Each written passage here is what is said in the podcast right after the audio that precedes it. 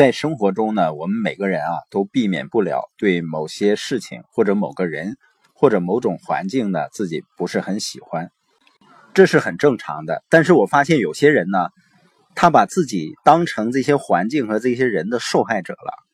有受害者心态的人呢，他认为自己在受着迫害。最重要的是呢，他认为自己没有选择，他会认为呢是这些不利的因素束缚着自己。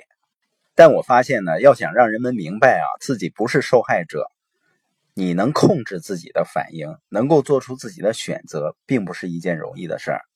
也许是人们受基因决定论啊，或者风水啊，或者生辰八字啊这些影响，或者呢认为智力是天生的。人的大脑呢，就像一台自动运行所有程序的机器，我们自己无法控制，做出决定的是大脑。在这些程序的掌控之下呢，一切都安排好了似的。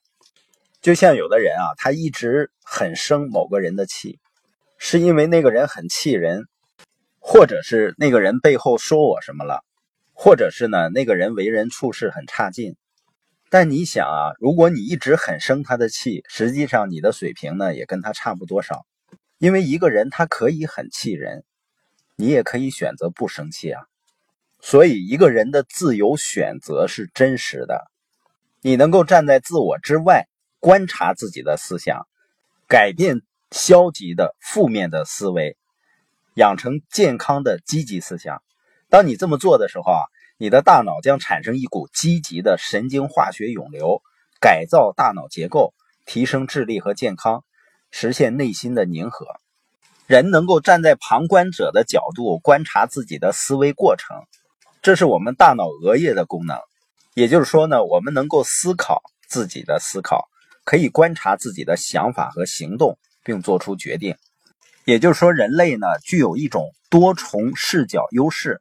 简称呢 MPA，人类呢具备独特的多面性，允许我们从不同的角度，以不同的视角来观察事物，还可以进行自我反省。你像我们知道啊，锤子不能锤锤子本身，但是我们的思考呢可以思考思考本身。所以呢，我们拥有独一无二的优势，能评估我们的思想和它的影响，并做出智慧的选择。来恢复我们的活力，同时呢，修剪掉消极的思想。所以，最终呢，选择什么样的思想和生活方式，是由我们自己负全责的。这些决定呢，是由我们自己通过独立思考能够做出的。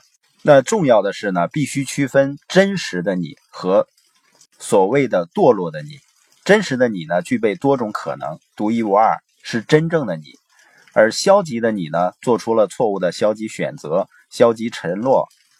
但我们现在呢，可以同时看到这两种情景，并选择积极的方向，更新自己的心灵。